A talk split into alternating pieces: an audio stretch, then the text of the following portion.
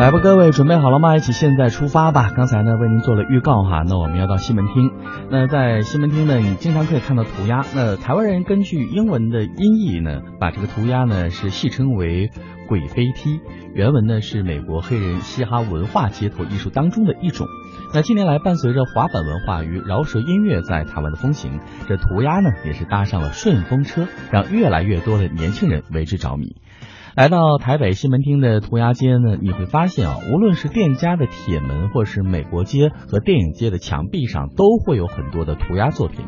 这些凝聚着台北的涂客的激情和梦想的各种作品，也使得西门町变成了一个充满艺术和创意的好地方。所以呢，在今天的现在出发单元，我们要跟着我们的记者亚平来看一看，他跟吉米郑子敬是怎样聊涂鸦艺术的。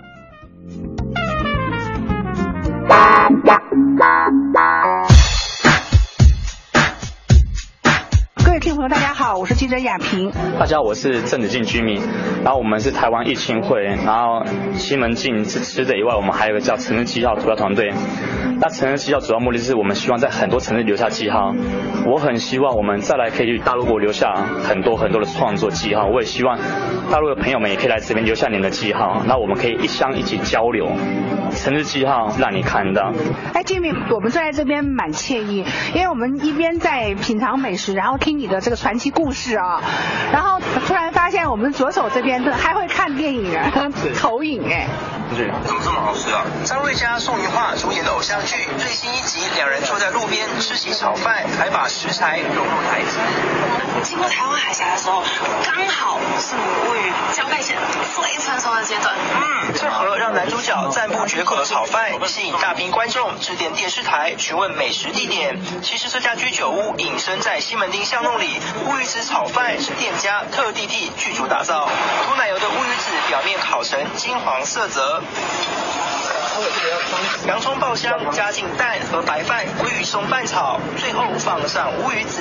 不少看过戏的粉丝指定要吃这一味。因为这样，所以跟厨师讲，我们可能会把它交叉里面去。食材大大的特写，厨师烹调节奏轻快，用美食节目拍摄手法来拍偶像剧，还加进日本杯原子的小人。每道食物背后都有故事，引起观众讨论，创造戏剧和美食双赢局面。好，经理，你看我们美食都上来了，呃，一定要跟我们的听众朋友好好分享一下。尤其呢，我们非常爱好这个美食的大陆的朋友，那我面前呢蛮漂亮的这一盘是什么？这一盘是我们帮偶像剧做的一道菜，就是唯一继承者这个偶像剧。当时在台湾这边很糊弄嘛，这个。因为我是接他场景嘛，然后他就带了一个乌鱼子过来，希望我们可以帮他做一道菜。我刚开店的时候比较好玩，因为我刚开店的时候，我希望他是深夜食堂。就是因为西门店很多外地人会拿东西过来，我帮他做菜。可是因为生意后来，就是那时候西门町的这边店来取景完之后，我生意就爆满，因为郭敏超他们就坐在这边，所以生意很好，好到我开始请人，我就发现没有时间再帮别人做菜。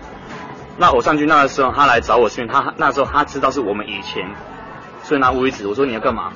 他说你可以帮我做什么？我说我没有做这东西啊，你不做场地吗？啊，可是你们以前不是有吗？有帮别人去做。啊，这句话讲完了，我们也不好意思拒绝。对。然后我们就把我们的鲑鱼炒饭，企鹅乌鱼子去炒出来。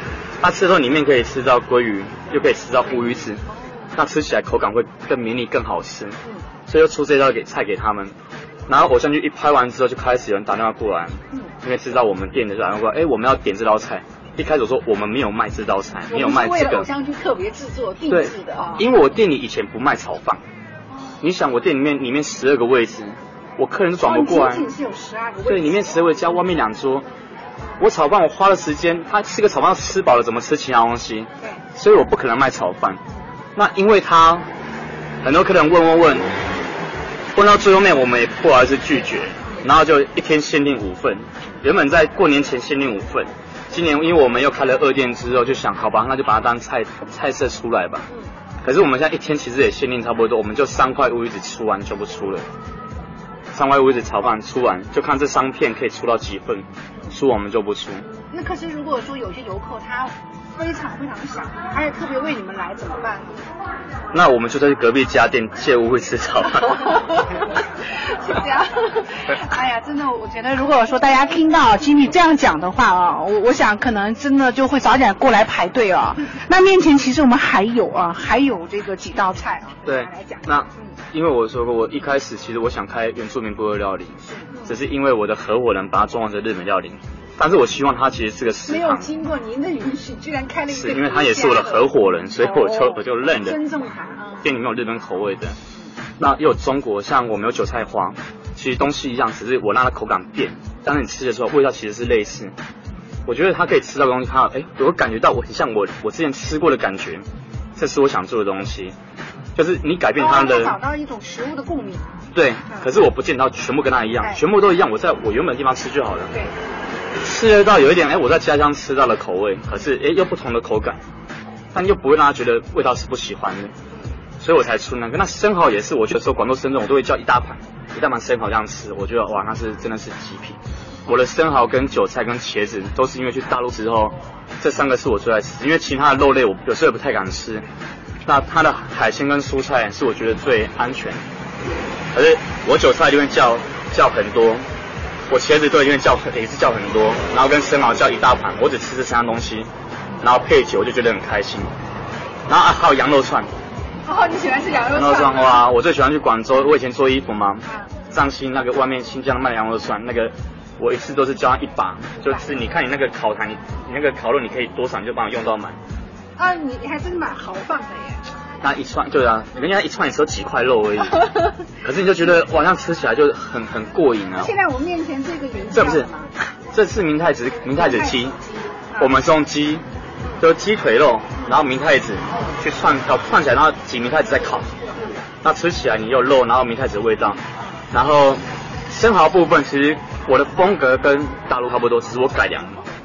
然后我们还有像我们刚我们的韭菜花，然后因为台湾甜不辣很有名，就是我们甜不辣，只是我是特地请师傅在用手工做的，做的比手掌还大片。哦。那鱼浆加多一点，所以你吃起来你外面很脆，可是里面的口感会很绵密，不会像一般路边摊来说的话，我们台湾路边摊是较薄，很扁，吃起来像饼干很香，可是你一下吃完了，你没有办法让有嚼劲的感觉。对，所以就只一道菜，然后还有其他等下慢慢吃，可是。因为我觉得这东西哦，冷的就不好吃，我所以我们还是先吃一下。因为我想说，我们的很多听众朋友听到这里会有一个问题，我想问您哈。呃，说到居酒屋，那其实我们原来认为是它蛮闹的，就是那个音乐声很大，然后大家晚上大家可以去释放自己的一些青春和激情。但是到你这边的话，其实你看你这边美食也很好吃，安静一点也可以感受。